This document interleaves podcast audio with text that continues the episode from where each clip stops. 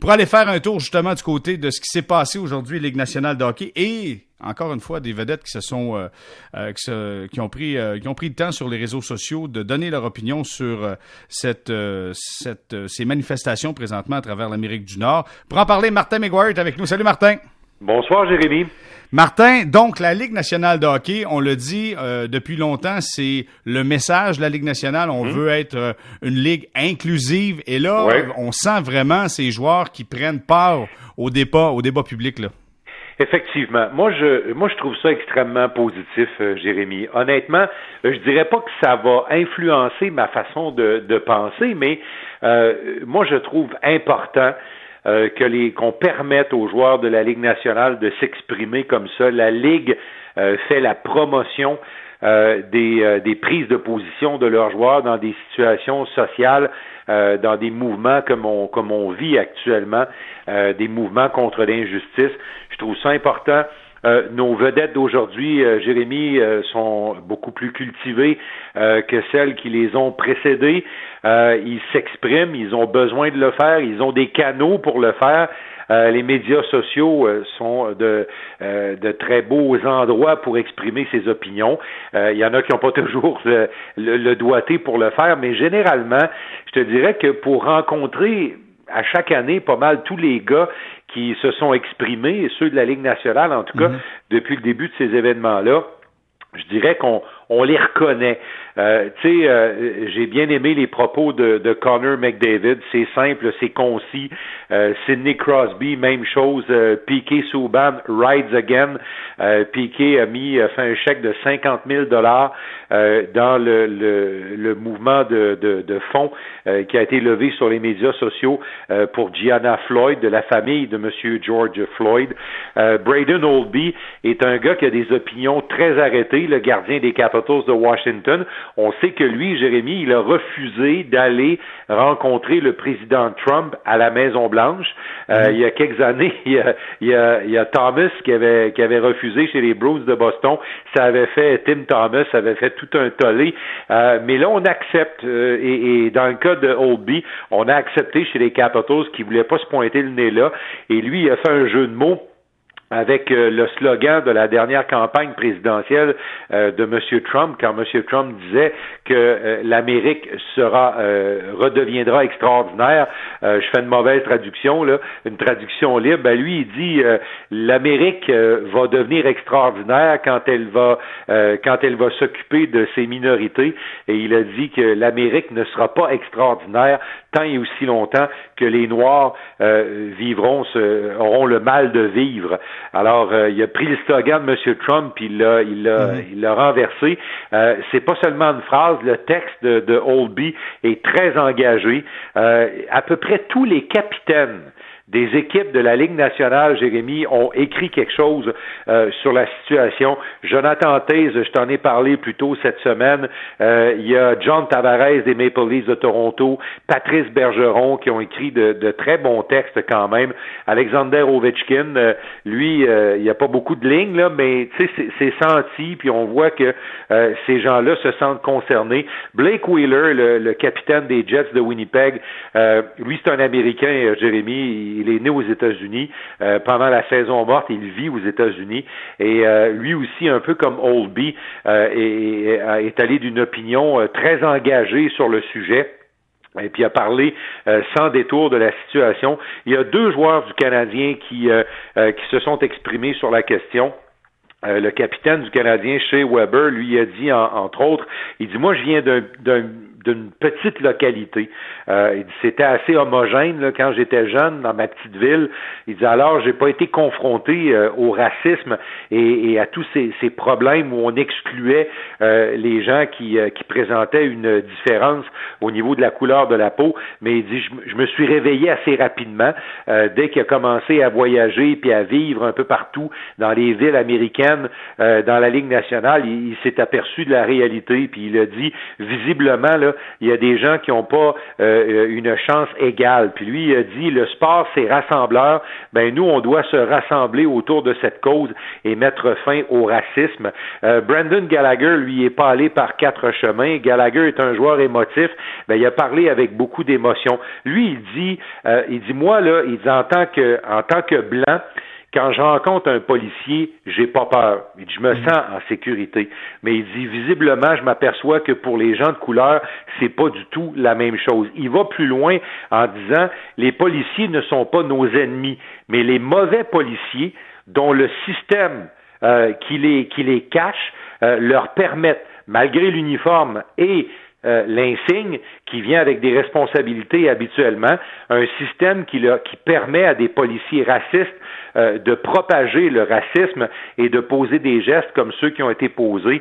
Euh, Gallagher qui condamne cette situation-là, lui il dit moi je veux vivre dans une société là où la compétence et l'énergie que tu mets à te développer sont les choses qui vont garantir ta réussite et non la couleur de la peau.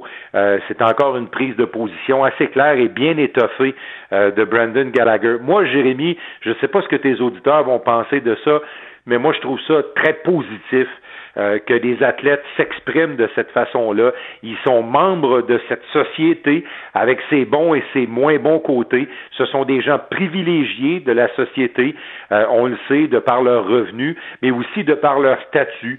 Euh, ce sont des gens auxquels on fait attention, on, on, les chérit, on les adore, les, les, gens les aiment et tout ça. on est très respectueux envers eux, mais c'est important que ces gens-là réalisent qu'autour, la vie n'est pas aussi facile. Et je pense qu'en posant des gestes et en, parlant de cette façon-là, ça les rend un peu plus humains et à quelque part, ça les reconnecte peut-être un peu de là où ils sont partis. Écoute, il y a mm. même des recrues euh, qui ont qui ont à peu près pas joué dans la Ligue nationale, des gars comme Akil Thomas, euh, le jeune Imama qui s'est confié à, à notre collègue euh, Guillaume Lefrançois de la presse ce matin qui joue pour le club école des Kings. Euh, il y a Kendry Miller des, des, euh, des, Rangers de New York qui, lui, malheureusement, écoute, il n'a pas mis un seul pied dans la Ligue nationale encore. Il a été pris à partie ben, par des. Souviens, Martin, on s'en parlait. Partisans, ben oui. Ben oui, on s'en parlait parce qu'il y, a eu une vidéoconférence avec euh, des détenteurs de billets de saison. Puis après, après sa signature. Et voilà. il a signé avec les Rangers. Ça fait pas longtemps. Ça fait quoi? Trois semaines, quatre semaines à peu près, maximum? À peu près. Pas, pas tout à fait un mois, effectivement. Alors, il y a, il y a, un, il y a, il y a un partisan raciste qui l'a carrément attaqué sur sa couleur de peau, là, euh, en l'appelant euh, euh, le mot qui commence par N, que vous mhm. connaissez. Là. Alors, tu sais, c'est, c'est, lui a été confronté à ça, puis la Ligue nationale et les clubs ont permis même à leurs jeunes joueurs qui ne sont pas encore établis dans la Ligue de s'exprimer sur la question. Puis euh, ça, je pense, en tout cas, pour moi, ça envoie un bon message, Jérémy. Ça envoie un bon message aux jeunes joueurs de hockey, à la génération qui vont les suivre. Euh, je pense que cette génération-là va être beaucoup plus sensibilisée. Puis des affaires comme on a vécu avec euh, Bill Peters et compagnie, on est loin de ce qui est arrivé à George Floyd, mais quand même, de la non-tolérance comme celle dont a fait preuve Bill Peters, qui a payé son emploi, ben, la génération qui va venir avant, après ça, Jérémy, et qui auront été habitués à, voir les athlètes professionnels prendre position et défendre des principes importants, ben ils vont le faire et ils toléreront pas ça autour d'eux et ça c'est très positif. C'est d'ailleurs les propos euh, du coach des, des, Warriors de Golden State de la NBA, Steve mm. Kerr, qui est un gars extrêmement allumé politiquement. Euh, son père étant un diplomate américain à l'époque, malheureusement, qui a été assassiné. Il a dit la nouvelle génération, c'est une génération qui est brillante, qui est intelligente, qui est informée, qui est allumée et surtout qui n'a pas peur de parler. Fait que donc, est-ce qu'on est en train d'avoir une révolution? Je le souhaite, souhaitons-le. Mais quand tu parles des propos des joueurs tantôt, puis tu dis, moi, je trouve ça rassurant, mais j'aime voir les joueurs professionnels émettre leur opinion, je te dirais oui. Mais dans la sous-question que je poserai aux gens, ce, aux gens ce soir, je demande également, prenez-vous le temps de lire les textes? Parce que si on regarde Patrice Bergeron, le grand titre, c'est, écoute, euh, j'ai le grand titre, là, je vais aller chercher, là, le grand mhm. titre est le suivant. Ça prend plus qu'un message sur Instagram. Ça, c'est Patrice Bergeron. Mais dans le texte, il y a quelque chose qui a été dit qui est pour moi moi, c'est un bijou. Et ça, Patrice Bergeron, c'est un gars que je respecte énormément par son jeu, mais par sa personne. Martin, tu l'as rencontré, je l'ai rencontré. C'est un gars intelligent, c'est un gars intègre. Et je veux juste lire une portion. Il dit, en tant que joueur de hockey, nous avons tendance à faire nos affaires et à garder le silence, sans vouloir faire trop de bruit. C'est dans, dans, notre culture. Mais le meurtre de George Floyd et les manifestations qui en, qui en ont suivi me font réaliser qu'en ne parlant pas de ce sujet, qu'en n'utilisant pas ma voix comme athlète professionnel, ça permet au racisme de foisonner et de continuer. Le silence n'est plus une option pour moi. Je trouve ça, je trouve que c'est pensé, c'est réfléchi, mais ça veut dire quelque chose. On en veut des athlètes professionnels comme ça. On en veut d'autres. On en veut beaucoup d'autres. Tu sais, c'est sûr qu'à un moment donné, euh, donner son opinion, euh, ça peut ouvrir à ça peut ouvrir un peu à, de l'émotivité euh, où, là le rationnel débarque, puis à un moment donné, il peut avoir des erreurs commises, mais moi j'aime mieux qu'il y ait une ou deux erreurs commises, puis qu'il y ait des excuses après, que qu'on se taise. Essayez d'imaginer il y a 20 ans, là, fermez vos yeux puis retournez à l'époque de Gretzky, de Mario Lemieux, de Patrick Roy, de Luc Robitaille. essayez de, de penser à ce temps-là, puis essayez de transposer les événements d'aujourd'hui à cette époque-là. Il n'y a pas un seul joueur vedette de la Ligue nationale qui aurait dit mot là-dessus. Mmh. On leur aurait dit, même ceux qui auraient eu envie d'en parler, on leur aurait dit fermez-la. Vous êtes des joueurs de hockey, vous êtes des athlètes professionnels, vous êtes des joueurs de basketball, c'est pas votre rôle. Vous êtes des sportifs, faites du sport, émerveillez le public, gagnez vos matchs, puis laissez faire le reste. Aujourd'hui, quand je vois la Ligue nationale donner place à des prises de position comme celle-là, ben écoute, je trouve ça intéressant parce que, à quelque part, ça fait en sorte que ces gens-là sont concernés et la Ligue fait en sorte que être concerné, Jérémy, c'est important dans la société. Parce que tu peux faire ton devoir en tant qu'individu, en, tant qu'athlète professionnel, être un modèle euh, pour les jeunes qui t'adulent, être une bonne personne, être un bon coéquipier, ultimement devenir un champion. Mais honnêtement, tu dois aussi regarder autour de toi. Puis tu dois t'apercevoir que, tu sais, comme chez Weber disait, là, il dit, moi, je viens d'un petit village. Mais à un moment donné, là, j'ai un petit village canadien dans l'Ouest, là, où tout le monde a à peu près la même couleur de peau, puis que le racisme, c'était un concept. Mais quand j'ai commencé à voyager, à me déplacer, j'ai dit, oh, tu sais, on s'aperçoit que il y a des gens qui n'ont pas autant de chance que d'autres. Il y a des gens à qui on ne donne pas une chance égale par rapport aux autres. Et ça, que les athlètes en soient conscients, ça va juste renforcer un message et ça va juste faire en sorte que euh, peut-être, tu sais, honnêtement, là, si un jeune ou si une jeune qui nous écoute, qui aime le hockey, a pris le temps de lire le, le, le, le, commentaire de Brandon Gallagher parce que c'est son joueur préféré chez le Canadien, a pris le temps de lire ce que Patrice Bergeron a écrit, ben, tu sais, comme c'est son joueur préféré, peut-être que ce jeune-là sera peut-être un peu plus réceptif, puis il aura peut-être catché quelque chose, Jérémy, ou a peut-être mm-hmm. réalisé quelque chose parce que ça vient de quelqu'un qui, l'admire, et ça c'est important.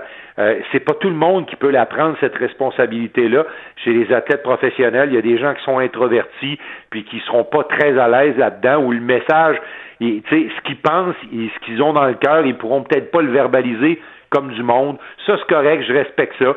Mais ceux qui sont capables et ceux qui ont l'étoffe, les leaders, là, les Weber, les Bergeron et compagnie, les, tu sais, on sent dans leur prise de position et on, comprend pourquoi ils sont des leaders dans leur sphère d'activité, le sport, ben, il faut qu'ils le soient également dans la société à leur façon. Ça fait partie du rôle maintenant, je pense, le, du rôle d'une vedette.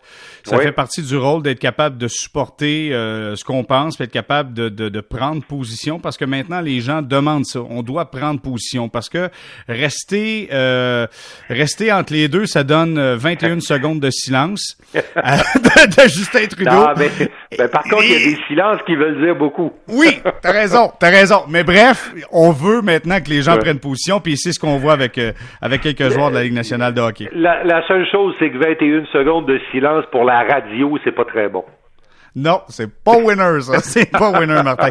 OK, hey, on termine, on va jaser de hockey un petit peu parce que il y a ah Bob Murray qui a émis un communiqué. Fait un bilan un peu de, de son groupe cette année. Euh, c'est mi-figue, mi-raisin. Il dit, bon, il y a des belles choses, mais euh, va falloir que je m'implique davantage, là. Euh, écoute, euh, il, se blâme un peu aussi là-dedans. Il, il, s'exclut pas de la patente. Euh, ça, je pense que c'est habile de la part de Bob Murray. Tu sais, Bob Murray, ça, fait longtemps qu'il est là. là. Il, il, est allé en poste, il est tombé en poste à Anaheim le 12 novembre 2008. Alors, ça fait quand même plus de 12 ans maintenant qu'il est directeur général de cette équipe-là. Et là, il a dit, les excuses, là, c'est terminé. Nos coachs, nos joueurs, les jeunes, les vétérans, ceux qui jouent un petit peu, ceux qui jouent beaucoup, beaucoup, vont devoir être responsables. Ils vont devoir être euh, engagés et surtout, ils vont devoir faire face euh, aux résultats de l'équipe quand ils seront bons ou quand ils seront mauvais. Euh, tu sais, euh, lui a donné une autre chance à l'entraîneur Dallas Aikens, qui était son coach dans la Ligue américaine. Aikens, lui, a eu un séjour assez bref, est très peu fructueux à la barre des, euh, des Oilers d'Edmonton il y a quelques années. C'était le coach du club école des Maple Leafs de Toronto que les mm. Oilers étaient venus chercher dans l'organisation des Maple Leafs. Là, Aikens a une deuxième chance et, euh, et Bob Murray a dit mes coachs et les joueurs vont m'entendre répéter c'est fini les excuses à compter de maintenant. C'est une équipe qui est en transition puis je pense que la responsabilité de Bob Murray, c'est de continuer de rajeunir cette équipe-là et de lui donner un nouveau visage. Euh, parce que là, Corey Perry est parti. Euh, je pense que le prochain, ce sera Ryan Getzlaff. On va tourner la page sur cette époque-là avec les Ducks d'Anaheim. Elle se régénère, cette équipe-là, avec des jeunes. Et la Californie, on en a déjà parlé ensemble, Jérémy, c'est un bon marché de hockey. C'est sain pour la Ligue nationale d'avoir les Kings, les Sharks et les Ducks qui se battent dans la même division avec cette grande rivalité qui les anime. Mais actuellement, ces trois équipes-là joueront pas au hockey peut-être pour les 8, 9, 10 prochains mois parce qu'ils sont hors des séries. Et vraiment, les Ducks doivent revenir à la respectabilité. C'est la deuxième année consécutive qu'ils ratent les séries. Vous allez me dire, il y a pire. Ben oui, il y a pire. Il y a les Sables de Buffalo qui les ont pas fait depuis neuf ans, les séries mais quand même, euh, les Ducks sont dans un marché qui est un peu plus volatile, un peu plus fragile euh, que les Kings ou les Sharks, et ils ont besoin de gagner pour amener des spectateurs à l'aréna.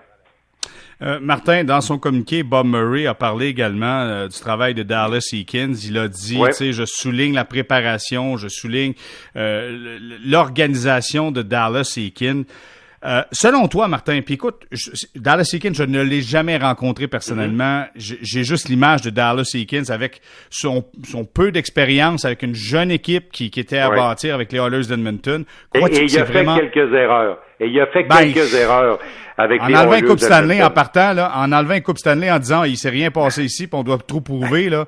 Écoute, je pense que ça, c'est, ça se peut que ça soit une erreur de, de, de, jeunesse, de jeune, de jeune coach dans nationale. Crois-tu que Dallas Eakins, c'est, c'est l'homme de la situation avec euh, les Ducks d'Anaheim?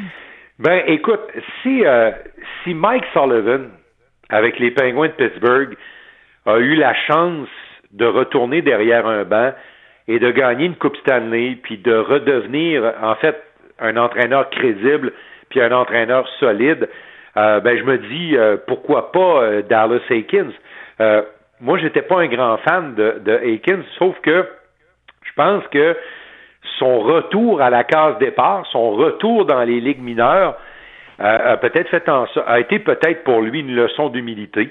Euh, Tu sais que Mike Sullivan avait aussi des petits problèmes d'humilité là, quand il est arrivé euh, dans la Ligue nationale. Euh, il avait tendance à beaucoup crier, euh, puis, puis à se comporter comme quelqu'un qui était au-dessus de ses affaires. Mais quand il s'est fait cavalièrement mettre à la porte par les Bruins de Boston, et que là, il a recommencé à neuf, avec des jobs d'adjoint, puis pas premier adjoint, là, deuxième adjoint, troisième adjoint, puis retourner dans la Ligue américaine comme entraîneur-chef là, euh, au moment où il était presque à la cinquantaine. Tu sais, c'est vraiment c'est vraiment une dose d'humilité, ça. Puis là, quand il a eu une autre chance de coacher à Pittsburgh, il a travaillé différemment. Il a travaillé avec ses joueurs plutôt que travailler contre ses joueurs. Euh, mm. Bruce, l'entraîneur Cassidy à Boston, même chose. Lui, là, on pourrait le, placer candidat pour le Jack Adams cette année aisément. Là. Il, est, il est un de mes trois candidats parce que Danny et moi votons pour ce trophée-là, le Jack Adams. Là. Mais Cassidy, ça a été la même chose. Il s'est cassé la gueule à ses premiers moments comme entraîneur. On s'en souvient, c'était avec les Capitals de Washington.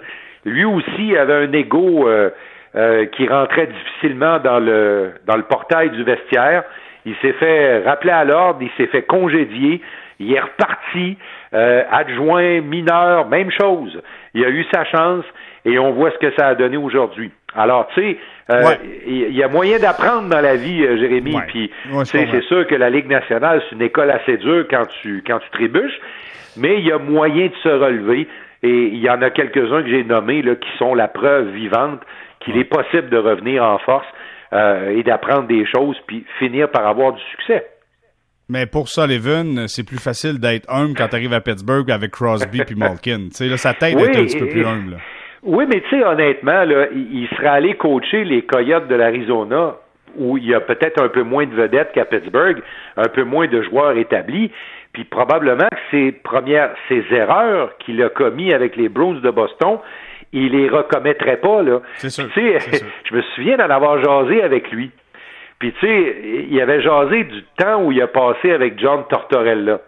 Puis, euh, subtilement, il a dit quelque chose comme, ben, tu sais, avec Torts, j'ai appris, j'ai appris beaucoup en regardant Tortorella travailler.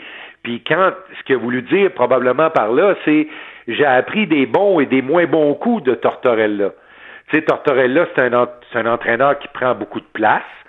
Euh, c'est un entraîneur qui, qui, qui, aime se faire entendre, qui aime se faire voir.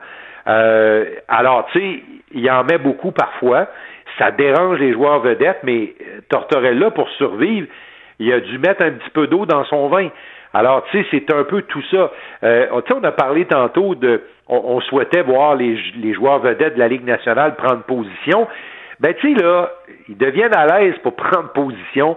Ben, ces joueurs vedettes-là se comportent différemment aujourd'hui, là, dans les équipes de hockey, euh, et les entraîneurs doivent s'ajuster à ça. Et, ceux qui sont arrivés dans le métier euh, en donnant des coups de masse, euh, on se sont vite aperçus euh, que c'est pas comme ça, euh, qui, qui pourrait faire carrière dans la Ligue nationale et surtout c'est pas comme ça qu'ils pourraient euh, faire en sorte d'avoir avec eux leurs joueurs vedettes parce que si tes joueurs vedettes tirent pas avec toi, Jérémy, t'es mort. C'est aussi simple que ça. Tu es mort. D'autant plus, mort professionnellement parlant, comprenez-moi, euh, d'autant plus qu'avec le plafond salarial, les directeurs généraux, là, quand la pagaille est pognée dans le vestiaire, là, des échanges comme dans le temps entre les Flames de Calgary et les Blues de Saint-Louis, tu m'en donnes cinq, je t'en donne six, puis on, on règle nos problèmes. Ça ne se fait plus. C'est plus possible de faire ce genre de transaction-là. Je dis pas que c'est possible, pas possible de faire un échange ou deux, là. Moi, j'embarque pas dans ces affaires-là. C'est possible de faire des échanges parfois. Mais c'est plus possible de changer complètement la dynamique de ton équipe quand la pagaille est prise. Alors, c'est pour ça que les entraîneurs aujourd'hui ont besoin de travailler en, vraiment avec les joueurs plutôt que contre les joueurs parce que sans ça, la seule solution, c'est de mettre l'entraîneur au chômage. Exactement. Le pouvoir est aux joueurs. C'est maintenant ça, la Ligue nationale de hockey. Martin McGuire, toujours un plaisir. Nous, on va se reparler lundi. Demain, c'est Derek qui sera là. Euh, le jeudi, vendredi. Puis, euh, on se donne rendez-vous dès lundi. Fait que je te souhaite un bon week-end, Martin. Merci, Jérémy. À toi de même. Merci. Au revoir. Bonne soirée, Martin McGuire.